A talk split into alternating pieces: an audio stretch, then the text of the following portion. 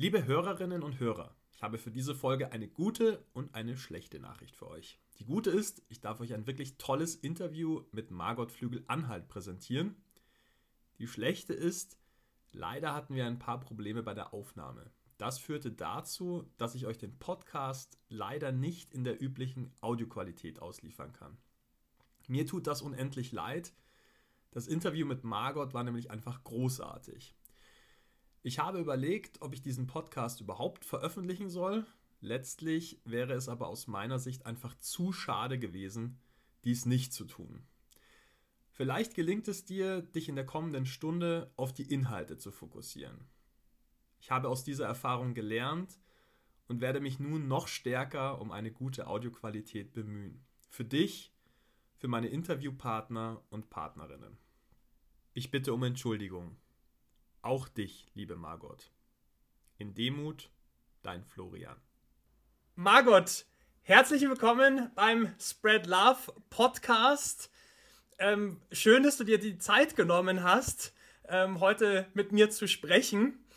Ich habe mal zur Einführung ein paar Daten zusammengesammelt äh, von deiner Website, auf die wir an dieser Stelle gleich mal hinweisen. Also Margot Flügel-Anhalt, das ist auch dein vollständiger Name. Ähm, und deine Website lautet Gen Osten, also G-E-N Osten, ähm, wie die Himmelsrichtung, Punkt, jimdo.com. Da findet man also alle Informationen zu dir und deinen Reisen.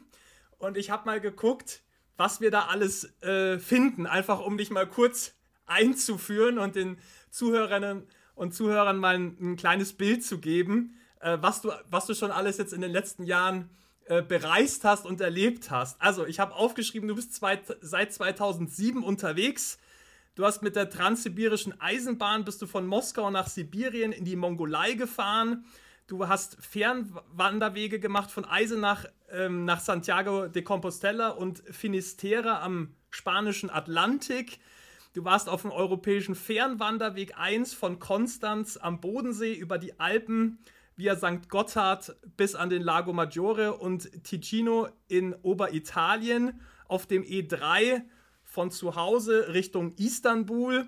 Ähm, Im Mai warst du dann im Schnee über die Schneekoppe in Tschechien durchs Rieseneulen- und Wartalgebirge äh, bis nach Bardo in Polen.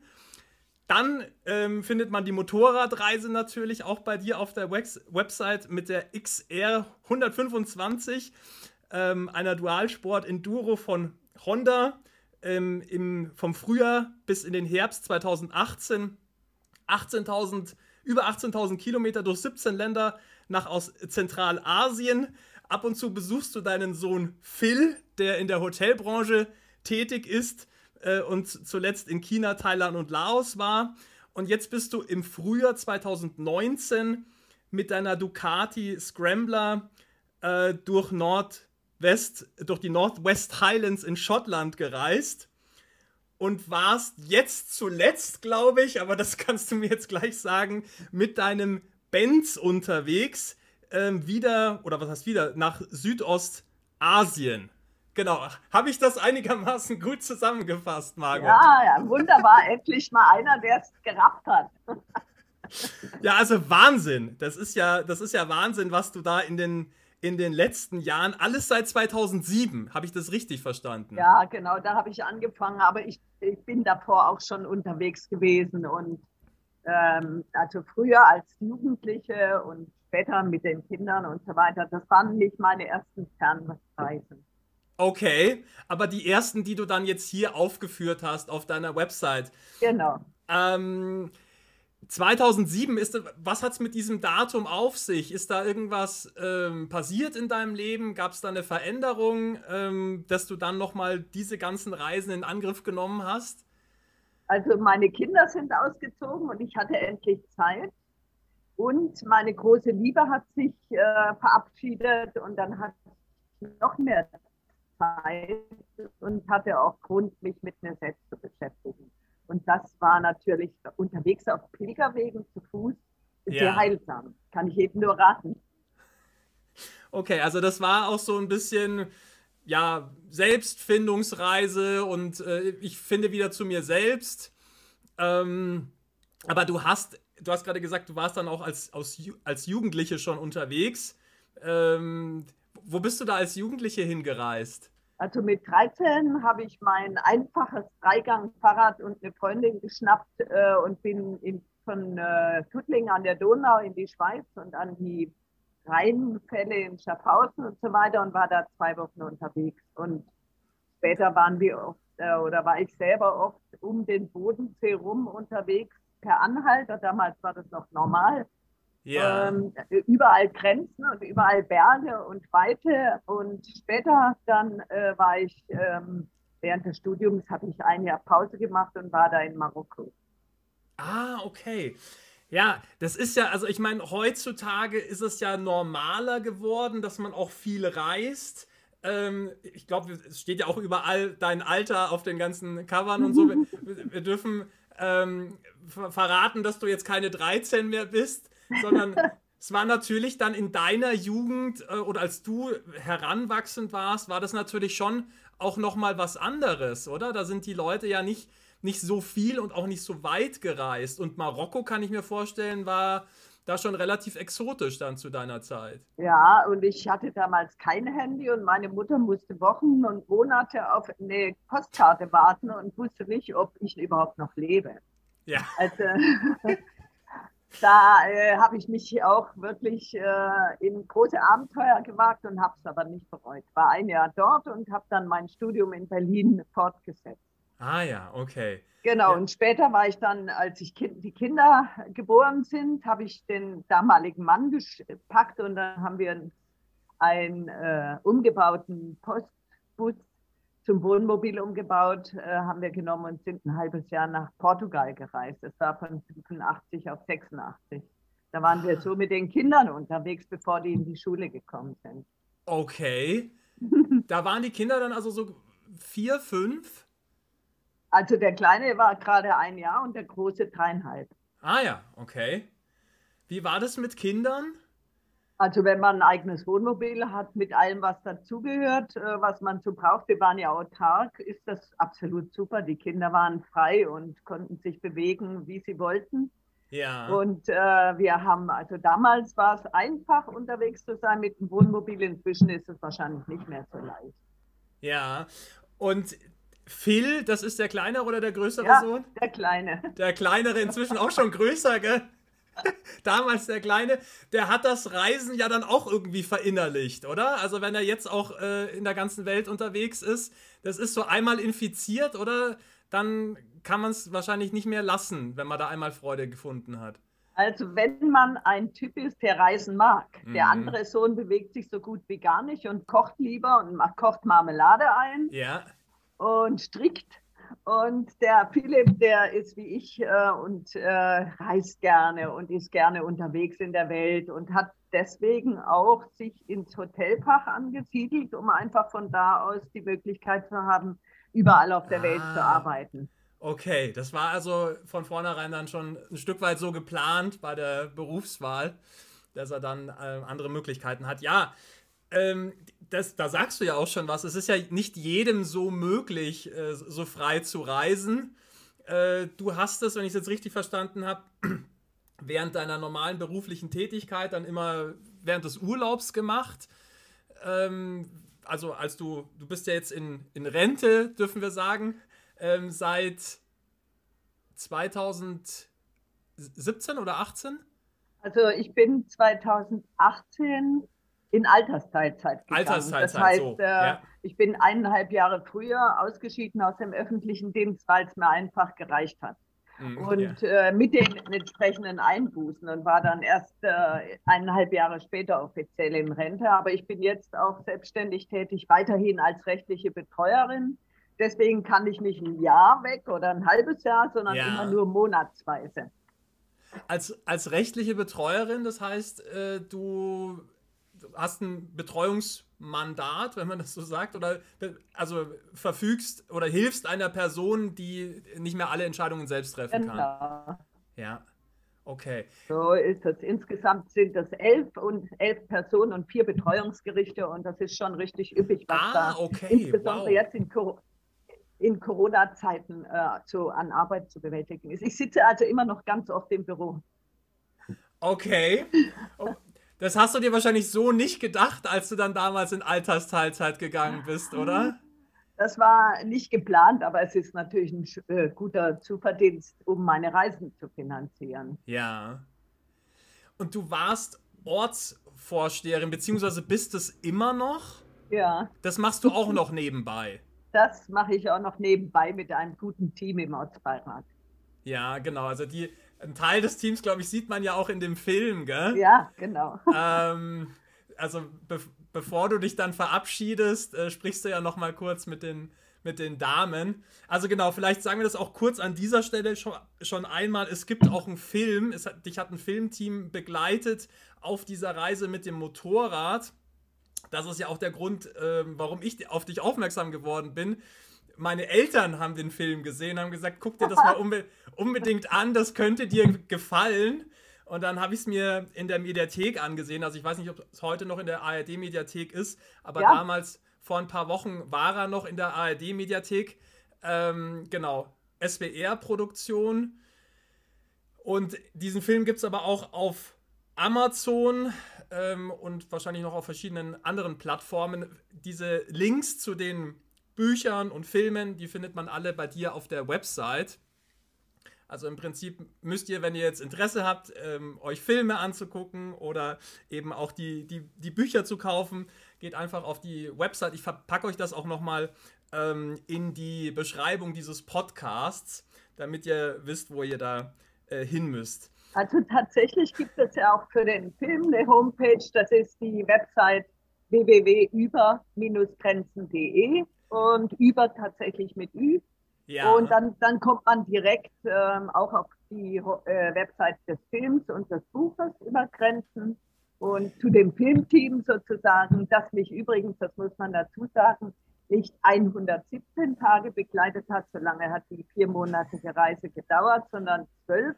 Und zwar sieben im Pamir und fünf in Teheran, äh, von Teheran aus ans Kaspische Meer im Iran weil viele Leute sagen dann natürlich, die Alte fährt alleine durch Zentralasien. In Wahrheit hatte sie immer da ihr ganzes Team dabei, die ihr da zur Seite gesprungen sind. Das ist also nicht so gewesen. Ja, ja, genau, das, das erfährt man ja auch in dem Film. Also, dass die nicht die ganze Zeit dabei waren. Du hast dann zum Teil auch selbst gefilmt ja. mit, mit deinem Handy. Das, das sieht man ja auch dann im, im Film. Ähm, habe ich mich auch gefragt, wie bist du zu denen denn eigentlich gekommen? Also sind das irgendwie mhm. Freunde, Bekannte oder wie kam diese Connection denn zustande?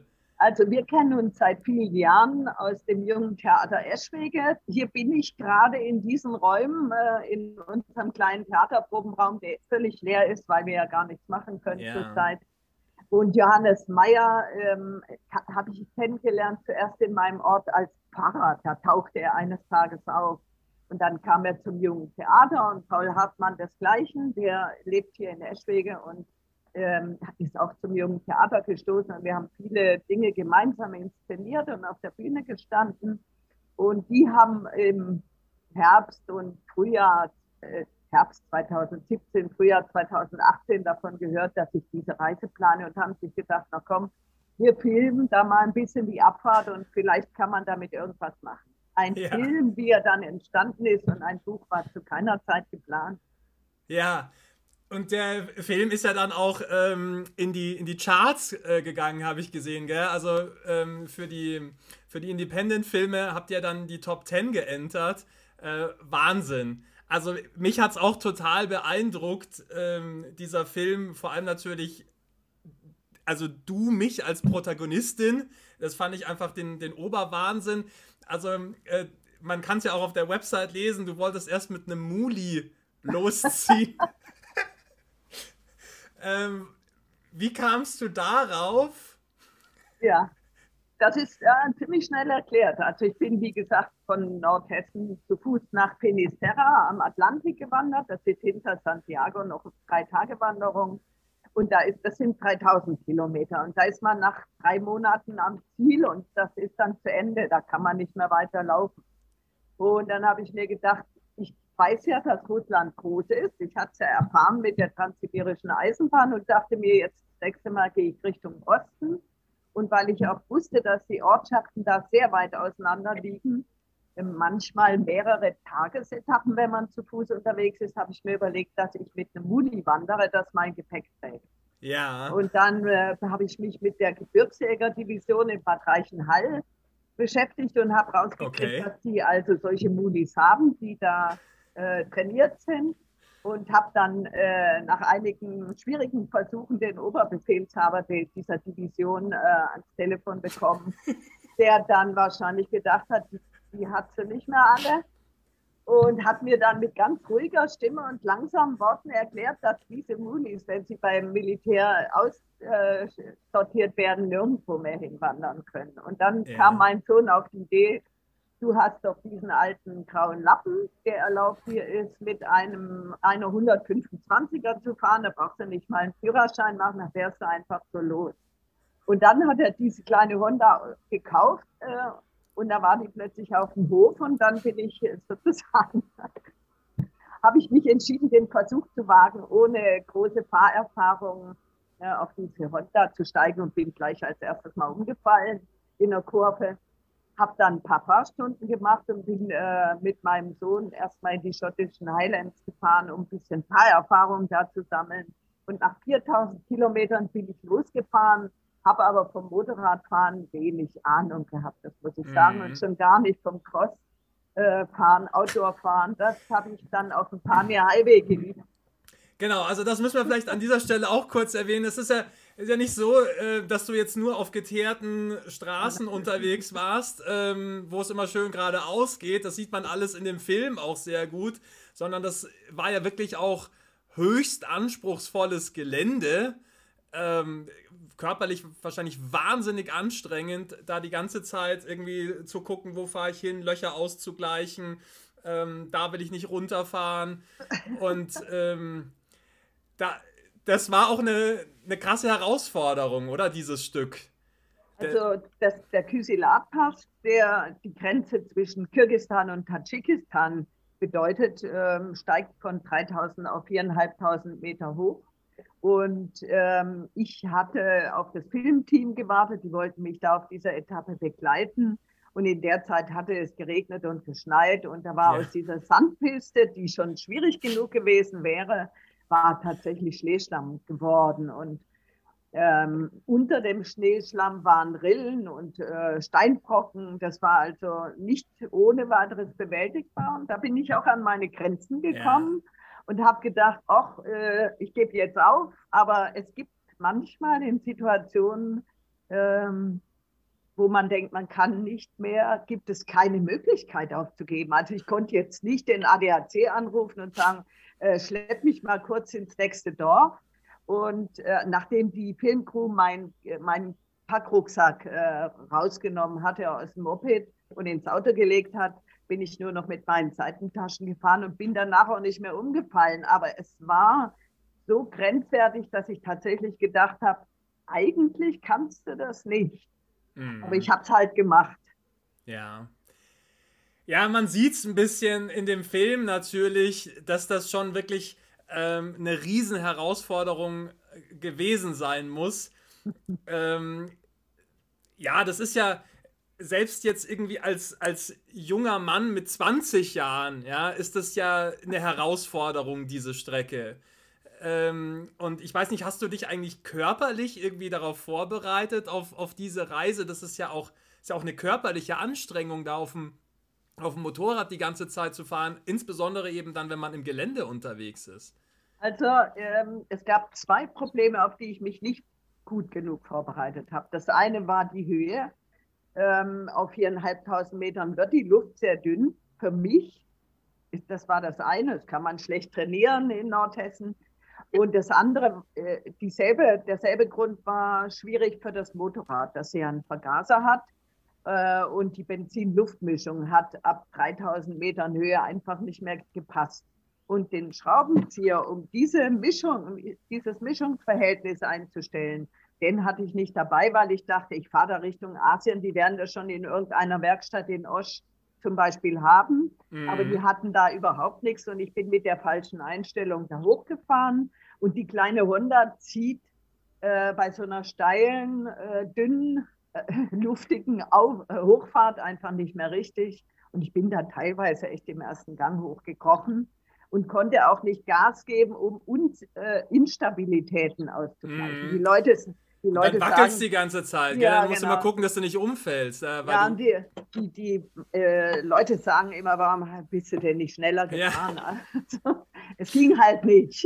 Ja, ja. So, und äh, in, äh, in meinem normalen Leben, wenn kein Corona ist, trainiere ich dreimal in der Woche im Fitnessstudio, mache Tanze, mache Kampfsport, bin also relativ fit und wandere jeden Tag zu Fuß und fahre mit dem Fahrrad und so weiter.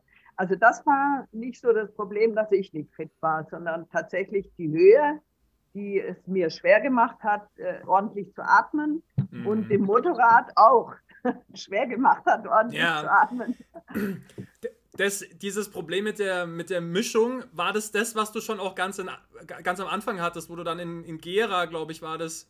Nee, äh, das war was anderes. Ja, das war ein anderes Problem. Genau, äh, da sind wir immer noch am Rätseln, was das eigentlich war. Und dann gibt es eben welche, die sagen, ja, das Motorrad hat gemerkt, dass du noch nicht so weit warst. ja, und wollte dir noch ein bisschen Zeit verschaffen, äh, dass du dich auch nochmal umentscheiden kannst, wenn es ist. Das war ja auch so, da warst du ja dann, keine Ahnung, ein paar hundert Kilometer oder so viel waren es gar nicht, gell? 200. 200 äh, warst du unterwegs und hattest dann die ersten ja, schwerwiegenden Probleme mit der Technik, mit dem Motorrad, wo auch nicht so ganz klar war, funktioniert das jetzt überhaupt mit dem Ding?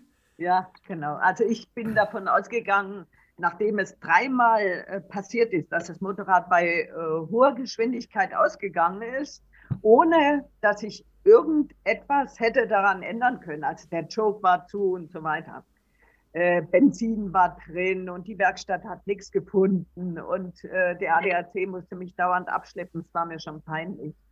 Ähm, da kam dann, bin ich dann an der Autobahnauffahrt zu Polen wieder umgefallen mit dem Ding, weil es einfach ausgegangen ist an der schrägen Auffahrt und bin dann ins Gebüsch runtergestürzt. Oh, und, hab, äh, und zwar fast zwei Meter ist das Motorrad runtergerutscht in die Büsche. Und da habe ich mir gedacht, okay, ich das, lass das jetzt jemand da rausziehen, bring das nach Hause und fahr irgendwie anders. Das klappt nicht mit diesem mm. Teil. Okay. Und was hat dich dann doch dazu bewogen, dich nochmal umzuentscheiden oder zu sagen, naja, ich versuch's doch nochmal? Also in, in der Nähe, wo ich runtergestürzt war mit dem Teil, sind, waren Autobahnarbeiter, die da Wildtierschutzzäune aufgebaut hatten. Und die habe ich zu Hilfe gerufen und die kamen auch. Und darunter war ein Mann aus Mazedonien, ein junger, der an dem Motorrad so ein bisschen rumgehämmert und geschraubt hat mit meinem Bordwerkzeug. Ja. Er hat mir den Spiegel wieder angeschraubt, der abgefallen war, hat es angemacht und hat gesagt, jetzt kannst du fahren. Und von diesem Augenblick an ist das Motorrad nie wieder so ausgegangen. Wahnsinn. Das ja. ist der, das, den sieht man auch im Film, glaube ich, gell? Oder? In, äh, der, über, ich habe von dem nur ein Foto. Der taucht ah, im ja. Film nicht auf. Okay. Ja, aber toll, gell? das sind dann diese Begegnungen, die das Universum schickt. So ist es. Ganz da ist genau. man dann eigentlich schon durch und hat schon einen Haken dahinter gemacht und sagt, naja, jetzt soll es wohl offensichtlich nicht sein. Und dann ähm, schickt das Universum dir aber dann doch nochmal Hilfe vorbei. Ja, dann ist es so, dass man sofort feststellt, wenn du sowas Unwägbares machst, so ein Abenteuer eingehst, bist du auf Hilfe angewiesen, mm. ob du es willst oder nicht und ja. ob du ein ganz toller, starker Schwarzenegger bist oder eine kleine, schwächliche, 64 Jahre alte Frau, ist da völlig egal. Und ähm, ich habe damit überhaupt keine Probleme. Manche Leute finden es unmöglich, dass man Hilfe annimmt. Aber ja. es ist ja das Großartigste, was wir uns geben können, gegenseitig uns zu helfen. Ja, ja, schön, dass du es sagst. Äh, ich glaube, auf Reisen, du hast es jetzt schon alles gesagt, auf Reisen ist man so oft, äh, vor allem wenn man so ein bisschen unkonventionell reist, also wenn man jetzt irgendwie All-Inclusive bucht, ja, äh, mit Transfer, Flughafen zum, zum Club und zurück, dann muss man, ist man vielleicht weniger auf so Hilfe angewiesen. Aber wenn man unkonventionell reist, so wie du jetzt zum Beispiel, dann kommt man immer in Situationen, ähm, wo man einfach nicht weiter weiß und dann dankbar ist, wenn irgendjemand daherkommt und einem irgendwie dann weiterhilft. Und tatsächlich gab es in der, auf der ganzen Reise mehrere Situationen, wo ich Hilfe gebraucht habe. Mhm. Und es gab immer jemand, der gekommen ist, weil die Menschen in Asien eben auch total hilfsbereit sind und überhaupt kein Problem damit haben, sich die Hände dreckig zu machen, wenn eine Kette runtergerutscht ist und die wieder drauf gemacht werden muss, zusammen mit mir. Ja, glaubst du an sowas, dass, dass ähm, das auch ein bisschen davon abhängt, wer da in Not gerät und was für Energien man so ausstrahlt? Also ich weiß, dass auch alleinreisende Männer genau dieselben Erfahrungen haben. Das ja. heißt, die haben mir nicht geholfen, weil sie Nein, mit mir hatten. Das meinte ich nicht, Margot. ich weiß. Aber ich bin, äh, ich bin jemand, der, äh, ich, ich bin Sozialpädagogin, ich musste ständig mit Leuten arbeiten und auf Leute zugehen. Das heißt, es fällt mir überhaupt nicht schwer, jemanden anzusprechen und zu sagen, ich bitte Sie um Ihre Hilfe. Ja. Und äh, es gibt keinen normalen Menschen auf der ganzen Erde, der da nicht helfen würde. Und du bist ja selbst auch jemand, der gerne hilft. Das ja. meine ich auch so ein bisschen. Es ist ja immer so, wie gehe ich selbst mit der Welt um oder wie, ja, was mache ich in der Welt? Und ähm, ich glaube halt, wenn man dann halt selbst ein sehr hilfsbereiter Mensch ist, dann schickt einem halt das Universum tendenziell nochmal mehr ähm, tatkräftige Unterstützung und, und Helfer. Ähm, und das ist natürlich gerade auf solchen Reisen immer von Vorteil. Ja, das stimmt. Das kann natürlich sein. Ich hatte unglaubliches großes Glück, dass äh, immer jemand da war, als es richtig kritisch geworden ist. Ich hatte großes Glück, dass im Pamirgebirge kein Stein auf mich runtergekracht ist. Da fallen ja täglich, stündlich Steine auf die Piste. Und ich hatte Glück, dass ich bei einem Attentat nicht um das Le ums Leben gekommen bin. Ja, also das habe ich mir auch aufgeschrieben. Margot, das war ja, glaube ich, auch da, das sieht man auch im Film, dass du da wirklich auch, so hatte ich den Eindruck, einen Moment drüber nachgedacht hast, fahre ich jetzt weiter, breche ich jetzt ab, was bedeutet das jetzt für mich? Und ich glaube, es hätten alle verstanden, wenn du gesagt hättest, ja, also bis jetzt war es irgendwie alles noch äh, handelbar. Aber das ist dann schon nochmal eine ganz andere Nummer. Aber du hast dich dann trotzdem entschieden, weiterzufahren. Dieses Attentat wurde auch von einheimischen äh, tadschikischen jungen Männern auf eine Gruppe von Fahrradreisenden ausgeübt, bei dem dann vier Fahrradfahrende ums Leben kamen die anderen schwer verletzt waren. Äh, Im Bakan-Korridor in Gorno-Badakhshan, nahe der afghanischen Grenze, dort, wo das Auswärtige Amt auch davon abrät, sich überhaupt aufzuhalten. Das heißt, ähm, jeder hat dann letztendlich insgeheim gesagt, was treiben die da unten? Die haben ja da gar nichts zu suchen. Deswegen mhm. haben viele äh, Fernreisende, die da gerade unterwegs waren, äh, sich überlegt, dürfen wir weiterfahren, dürfen wir die Gemeinschaft ähm, zwingen, sich um uns zu kümmern, wenn wir freiwillig in so eine Situation gehen. Und es gab viele äh, Gespräche darüber und äh, wir haben uns in, in WhatsApp-Gruppen ausgetauscht, was wir machen. Und einige sind auch zurückgefahren und haben mhm. ihre Reise abgebrochen. Aber es ist natürlich so gewesen, dass nach diesem Attentat die örtliche Militärpolizei alles, alle möglichen äh, Sicherheitsmaßnahmen ausgeweitet hat und vor allem fünf junge Männer getötet hat, äh, um der Schweiz insbesondere, die das gefordert hat, weil ein Toter war ein Schweizer aus Zürich, äh, die denen dann gesagt haben, wir haben die Attentäter jetzt getötet. Die haben mhm. irgendwelche fünf Männer getötet, damit das äh, Auswärtige Amt der Schweiz keine Reisewarnung rausgibt. Weil dann wäre, das war genau ähm, im Jahr des Tourismus, äh, der Eröffnung sozusagen, in Tadschikistan, dann wäre kein Mensch mehr jetzt jahrelang nach Tadschikistan gereist.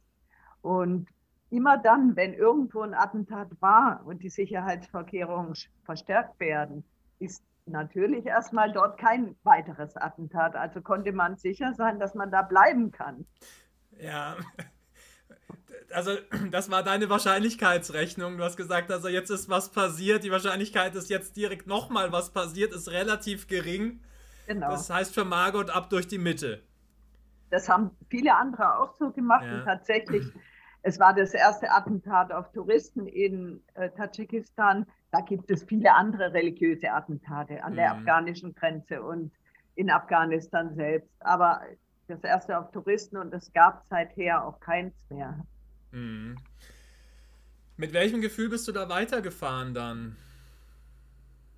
Ja, man fragt sich natürlich schon, äh, wie wirke ich auf die Menschen, die dort leben? Und ich habe das schon auch Tage vor dem Attentat gesehen. Ich bin dieselbe Strecke gefahren und war da ein paar Tage lang durch, nachdem das Attentat, also und hinter mir ist dann das Attentat sozusagen passiert, ein mhm. paar Tage später.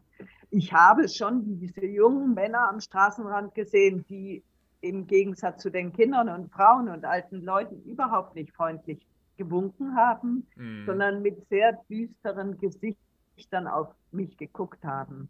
Das heißt, mir war schon klar, ich, die kleine Maschine, mein Helm, die Ausrüstung, all das ähm, ist so viel wert, dass die Menschen dort, die jungen Männer dort, sich das in ihrem ganzen Leben niemals werden leisten können. Mhm. Und natürlich löst das, wenn wir da so durchfahren, äh, äh, löst das da Neid aus und vielleicht auch Aggressionen. Und dann sind solche jungen Menschen vielleicht leichter für äh, islamistische äh, Thesen zu gewinnen und glauben dann, sie könnten ihr Los oder das Los ihrer, ihrer Familien und ihres Landes in irgendeiner Weise in der Zukunft äh, retten, wenn sie uns töten, weil wir mhm. sind ja dann auch noch Christen vielleicht. Äh, das geht dann so und so nicht. Und so entstehen dann solche Attentate. Das war kein äh, militärisch hochgeplantes Ereignis. Die sind einfach mit ihrem Auto auf die Fahrradfahrer zugefahren und haben sie überfahren. Dazu brauchten sie noch nicht mal Waffen, um die Menschen zu töten. Ja, schrecklich. Also ich habe das ein bisschen recherchiert, was, was man dazu findet im Internet. Ähm, muss fürchterlich sein, natürlich. Ähm, aber das ist ja dann, wenn man dann wieder aufs Motorrad steigt, kann ich mir vorstellen, hat man natürlich diese, diese Bilder oder diese Nachrichten schon nochmal ein, ein, Stück weit dann auch im, im Kopf. Hast du dann einfach geguckt, ähm, dass du in deinen täglichen Rhythmus wiederkommst und Strecke machst oder? Genau, ich bin dann relativ schnell, äh, habe ich die Grenze zu Usbekistan überschritten und da war die Sicherheitslage eine völlig andere. Ähm, da waren keine äh, Attentate zu befürchten. Mhm. War das auch so mit der beeindruckendste Teil der, der Reise? Das war ja dann so hinten die Kurve, wo du dann umgedreht hast. Ähm, ja, ja. Also der am weitesten entfernte Ort jetzt auch von, von deiner genau, Heimat ja. aus. Ähm, war das, auch weil es so weit weg ist und weil es natürlich sehr fern ist, auch kulturell und so, war das mit am beeindruckendsten oder wie hast du es wahrgenommen? Auch geografisch, da die Berglandschaft und so. Also ich bin da, äh, nachdem ich den Kysil-Art-Pass bewältigt hatte, war ich im Pamirgebirge unterwegs, immer auf 4000 Metern und das äh, macht man wenn man bei uns über die Alpen fährt, ist man nach ein paar Stunden drüber und da fährst du tagelang durch die Berge mhm. in einer völligen Einsamkeit und in einer äh, eindrücklichen äh, Bergwelt, die ich vorher noch nie in meinem Leben gesehen hatte und die auch sehr heilsam ist. Dieses Unterwegssein in diesen Bergen, in dieser hohen Höhe und in dieser Leere und in diesem leeren Raum es war schwierig auf der Piste. Das war ja nicht mehr asphaltiert über zwei Wochen lang oder drei Wochen lang sogar. Und ähm, wie gesagt, da gab es immer diese Steinstürze auf die Piste. Dann wusste man also auch nicht, ob man das überlebt. Ähm, aber das war eine sehr befreiende und sehr beeindruckende Welt. Und die Menschen dort sind so, leben in einer solchen großen Armut und Einfachkeit, dass man sich wirklich fragt, wie können die das überleben. Wir haben zum Beispiel äh, der Gewohnheit folgend unsere Handys abends vorm Schlafengehen in die Steckdose eingesteckt, damit sie über die Nacht aufladen.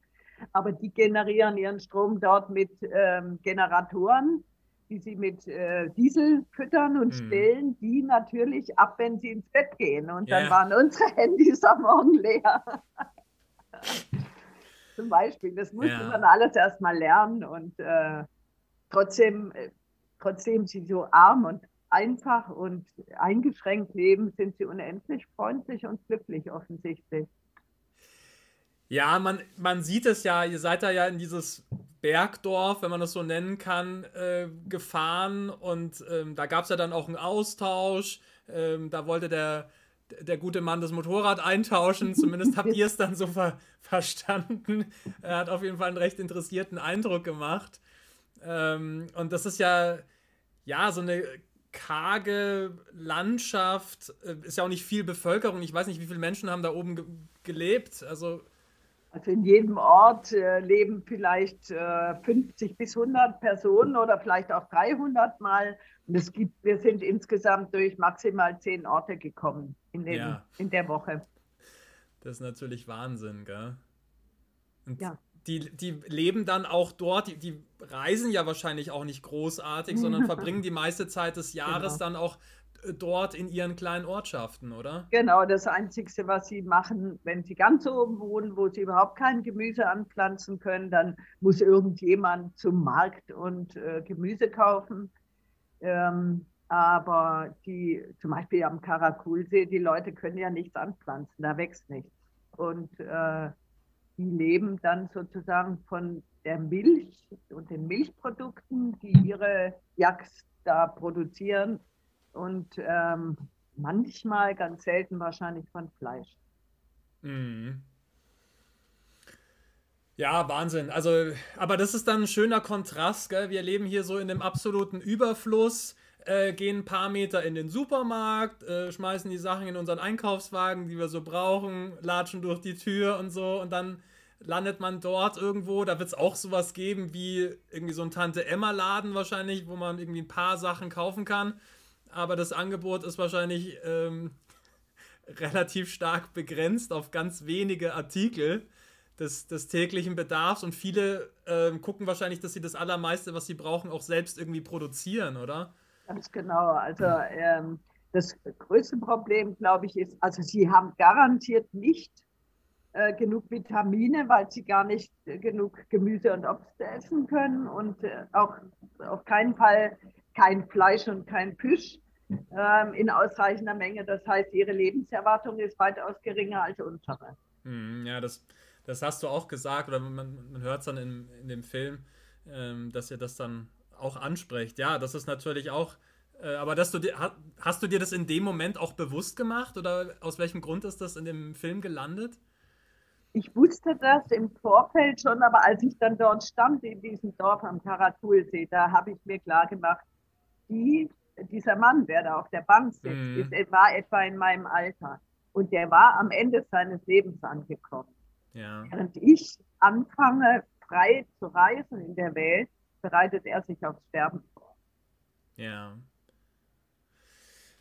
Ja, das sind auch besondere Momente wahrscheinlich, wenn man das dann so wahrnimmt die haben ja alle, ähm, es gab jetzt keinen großartigen verbalen Austausch, weil die natürlich alle nur ihre Landessprachen sprechen.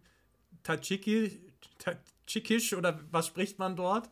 Also Pamiri äh, haben eine eigene Sprache, aber die Leute am Karakulsee waren, kamen aus Kirgistan und hatten oh. vor vielen Jahrhunderten wahrscheinlich sich dort angesiedelt und ich vermute mal, dass sie auch ihren eigenen Dialekt hatten. Ja,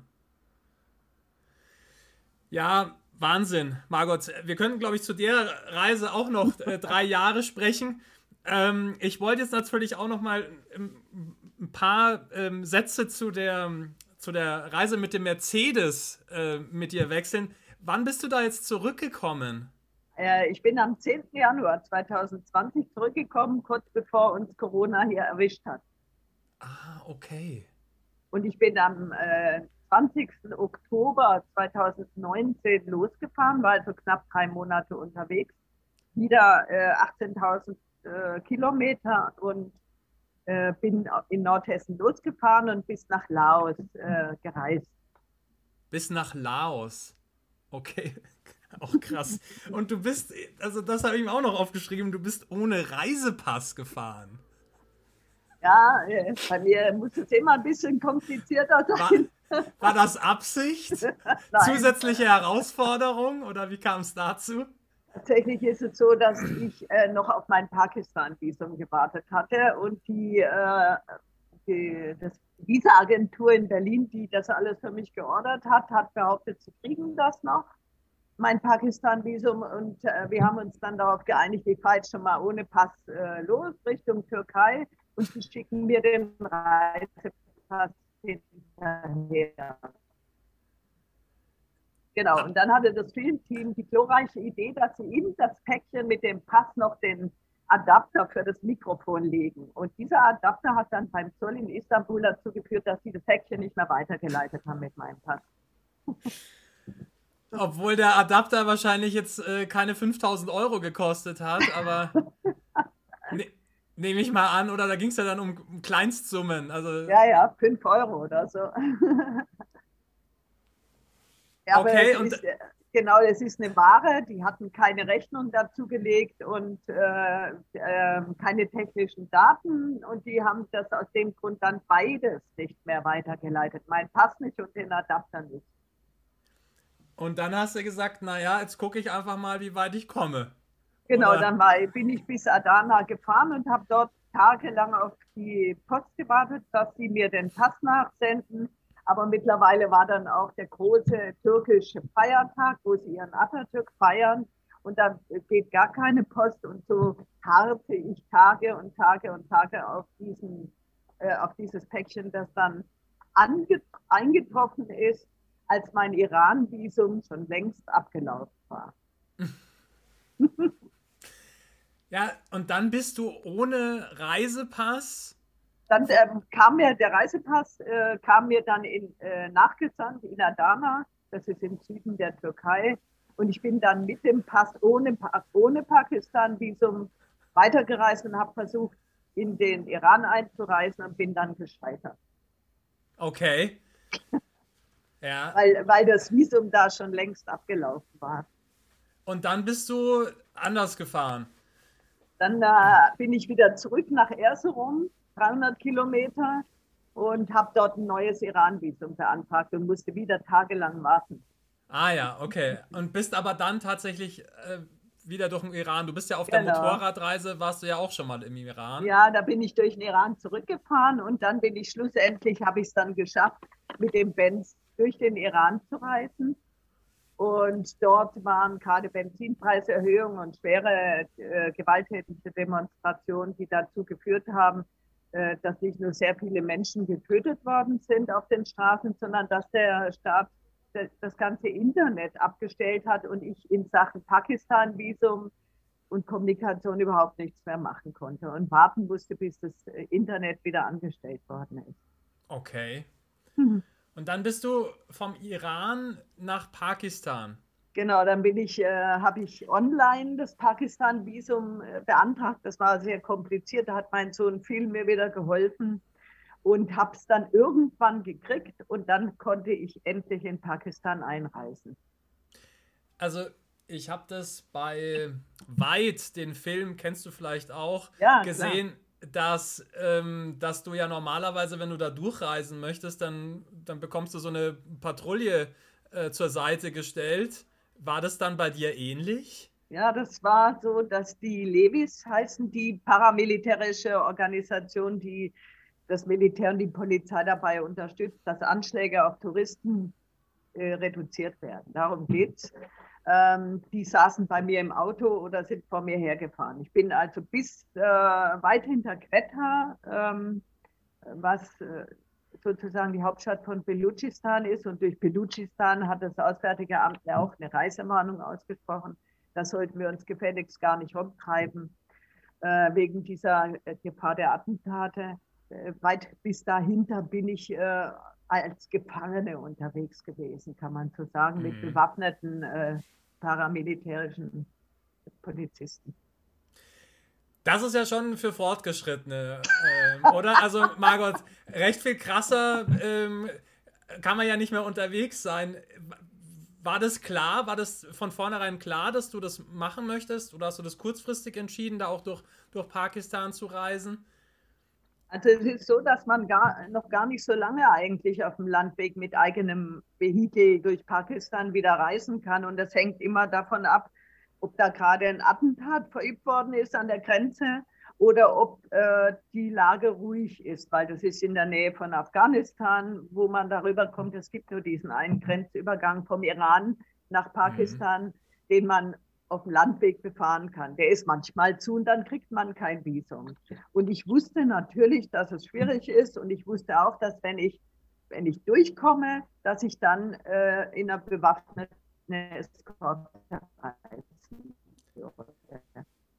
Aber und ähm, die anderen Reisenden haben beschrieben, dass man das aushalten kann und da habe ich das so hingenommen.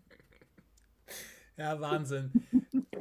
ähm, was, was, sagt, was sagt Phil und äh, dein, dein anderer Sohn dazu, wenn du da sagst, ich reise jetzt durch Pakistan? Also das bespreche ich natürlich mit meiner Familie im Vorfeld, was ich vorhabe und die, äh, mit denen stehe ich normalerweise, wenn das Internet geht, auch äh, relativ häufig, fast täglich in Kontakt über WhatsApp. Und ähm, die haben sich dann aber, weil ich mich über zehn Tage im Iran nicht mehr melden konnte, natürlich schon Sorgen gemacht. Ja. Aber sie wussten ja aus den Nachrichten, was gerade im Iran los ist und ähm, konnten sich vorstellen, dass ich Probleme hatte mit dem Internet. Wie, wie war das da durch, durch Pakistan zu reisen mit deinem eigenen Benz? Also die Straßen sind, äh, der Iran hat gute Straßen äh, und danach fängt es an mit den Pisten, mit den Spurrillen, mit äh, Unwägbarkeiten auf den Straßen. Es gibt ja dann überall andere Verkehrsteilnehmer, die zu Fuß oder sonst wie und Tiere unterwegs sind. Da kommen die Kamele dann wieder dazu, die stehen einfach nur so rum und gehen überhaupt nicht weg. Ähm, das heißt, man muss schon sehr aufmerksam mit, mit dem Auto unterwegs sein oder auch mit dem Motorrad und darf sich da nicht ähm, der Illusion hingeben, dass man spazieren fährt. Also vielleicht sagen wir das an dieser Stelle auch nochmal kurz, das ist äh, kein Geländewagen Mercedes, ist, ähm, sondern das ist, äh, was für ein Fahrzeug, Margot? Also es ist ein C180 Baujahr 95, bei dem alles noch sehr offen ist und man eigentlich händisch alles austauschen kann. Der hat kein Display, das einem sagt, was kaputt ist, glücklicherweise. Und ist für dortige Verhältnisse etwas tiefer gelegt. Ja, aber es ist, es ist kein äh, Allradwagen, äh, es ist ein normaler Straßenwagen. Ähm, und mit dem bist du aber da gut zurechtgekommen? War eine holprige Angelegenheit manchmal auch? Also ich bin nicht nur einmal aufgesetzt. Und äh, das hat uns einmal die Servopumpe schon in Istanbul, Istanbul fast abgerissen, wegen den Bodenwellen, die, die die da eingebaut haben. Und natürlich, äh, je weiter ich in Südosten Asien gekommen bin, desto schwieriger wurde es für das Auto. Und es gab auch einmal, äh, nicht nur einmal äh, Tage, wo ich gedacht habe, das war's jetzt mit der Achse. Ja, ja, das, das kenne ich gut. Ich bin mal in Australien, äh, bin ich mal mit einem ähm, Allrad unterwegs gewesen, Mitsubishi, und dem habe ich die Achse tatsächlich auch gebrochen. Also das bei älteren Wagen kann es durchaus mal passieren, aber die Achse hat gehalten bis zum Schluss. Also im Prinzip hat alles bis auf die Bremse gehalten und das ist schon ein stabiles Auto, das äh, man also durchaus nutzen kann. Du hast das Auto wieder mit nach Hause gebracht. Nein, nicht. Das ist noch in Laos. Ah, okay, du bist dann zurückgeflogen. Genau, es ist ja. eine ganz besondere Geschichte. Ah, und die beschreibe ich auch. Ich habe ja ein Buch wieder geschrieben aus meinen Tagebuch- und Blog-Einträgen. Dieses Buch heißt Einfach abgefahren. Und auch darüber wird es wieder einen Fernsehfilm, äh, eine Reportage geben, dass das Filmteam Johannes und Paul von Spritz Film äh, GmbH machen wird weil die mich wieder etwa zwei Wochen begleitet haben, einmal durch ähm, Pakistan, da war der Paul dabei, und einmal durch Myanmar, Thailand und Laos, da waren sie nochmal fünf Tage dabei. Ähm, den Rest habe ich wieder alleine gefilmt mit Bob, GoPro und Osmo-Kamera und dem Handy, ähm, weil wir gedacht haben, das könnte interessant sein.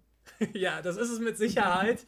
Ähm, viele Menschen kennen dich ja jetzt auch schon äh, von deiner ersten, oder nicht deiner ersten Reise, aber der ersten, die jetzt auch gefilmt wurde ähm, oder für, für uns alle gefilmt wurde.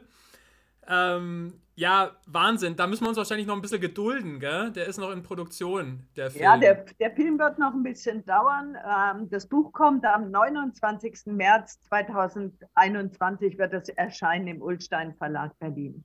Genau, das kann jetzt auch schon vorbestellt werden, habe ich ja. gesehen. Also Vorbestellungen werden entgegengenommen. ähm, ab sofort äh, kann man auch ganz normal über Amazon kaufen, habe ich gesehen. Oder beziehungsweise jetzt vorbestellen. Und dann kommt es zum 29.03. Margot, jetzt äh, wissen wir aus der Vergangenheit, du wirst dich nicht allzu lange hier in Deutschland aufhalten, planmäßig. Was steht denn als nächstes an? Also ich bin, Moment,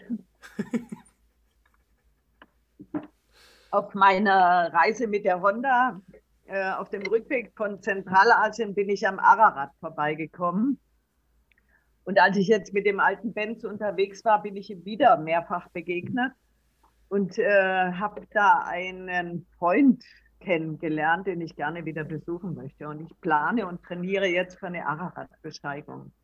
Der ist wo nochmal für uns alle, also, Margot?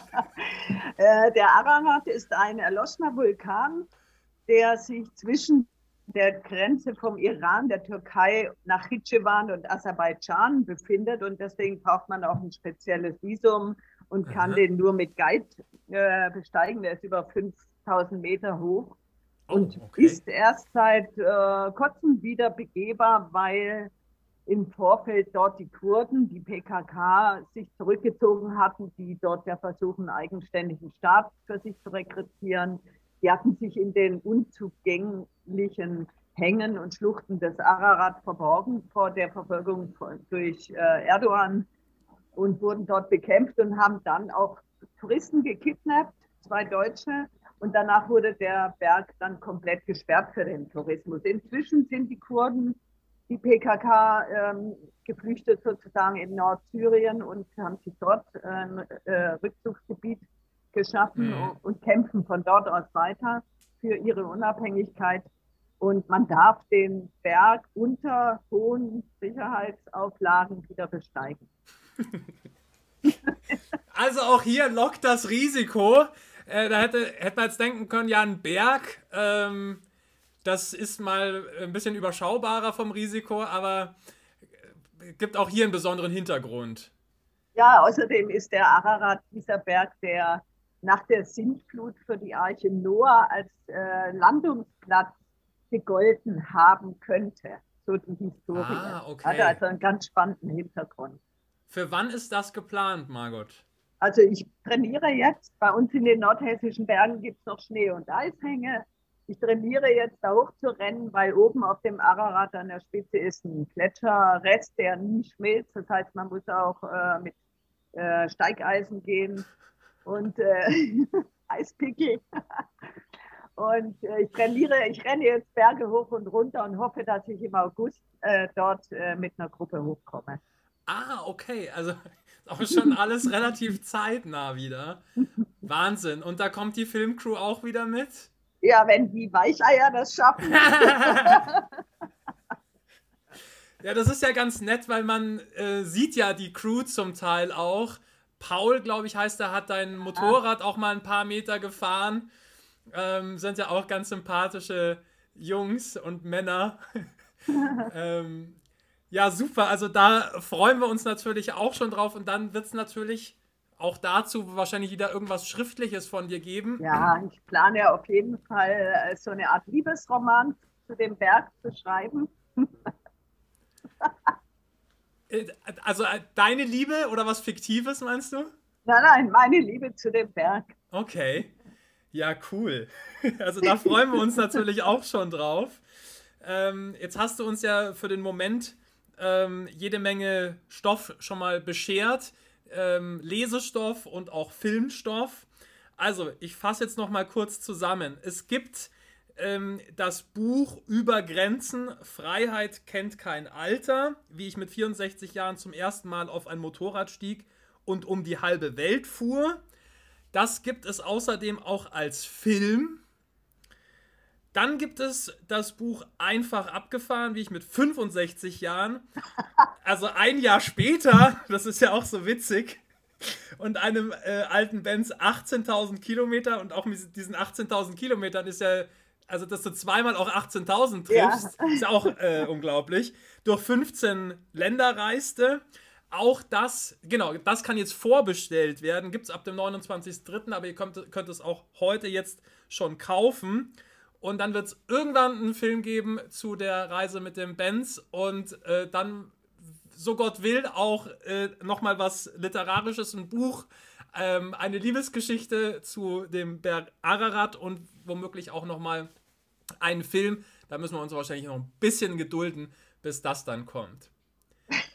Wahnsinn, Margot. Ich finde es so toll, was du alles anpackst. Weißt du, das, du bist ja damit auch ein ein Vorbild für so viele Menschen da draußen, ähm, die sagen, naja, ich weiß nicht so recht, jetzt habe ich vielleicht irgendwie mit der Arbeit aufgehört und weiß ja nicht so recht, was ich jetzt anfangen soll mit meinem Leben.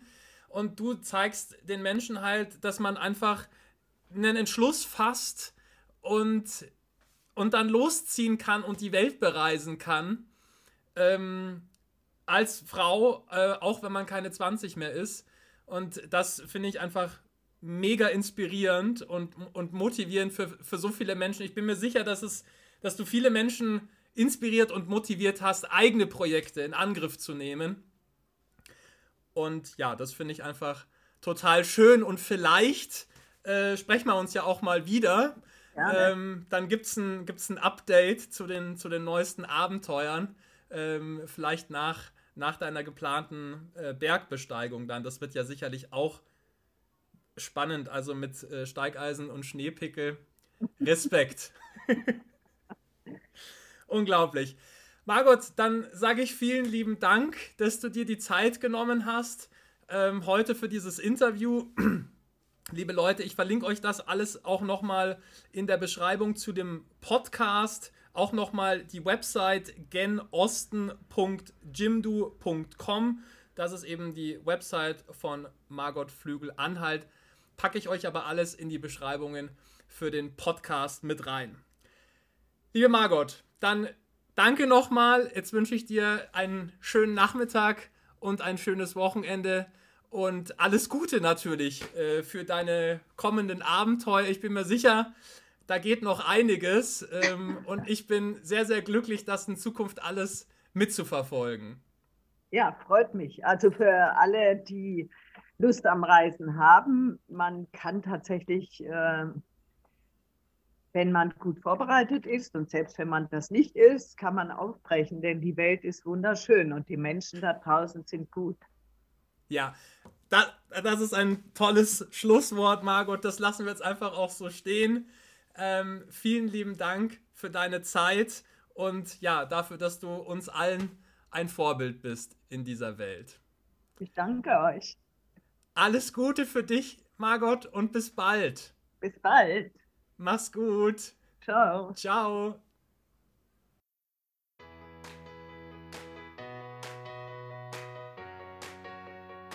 Mein Name ist Florian Mayer. Meine Mission ist es, auf dieser Welt mehr Liebe und Glück zu verbreiten. Und das hier ist mein Podcast.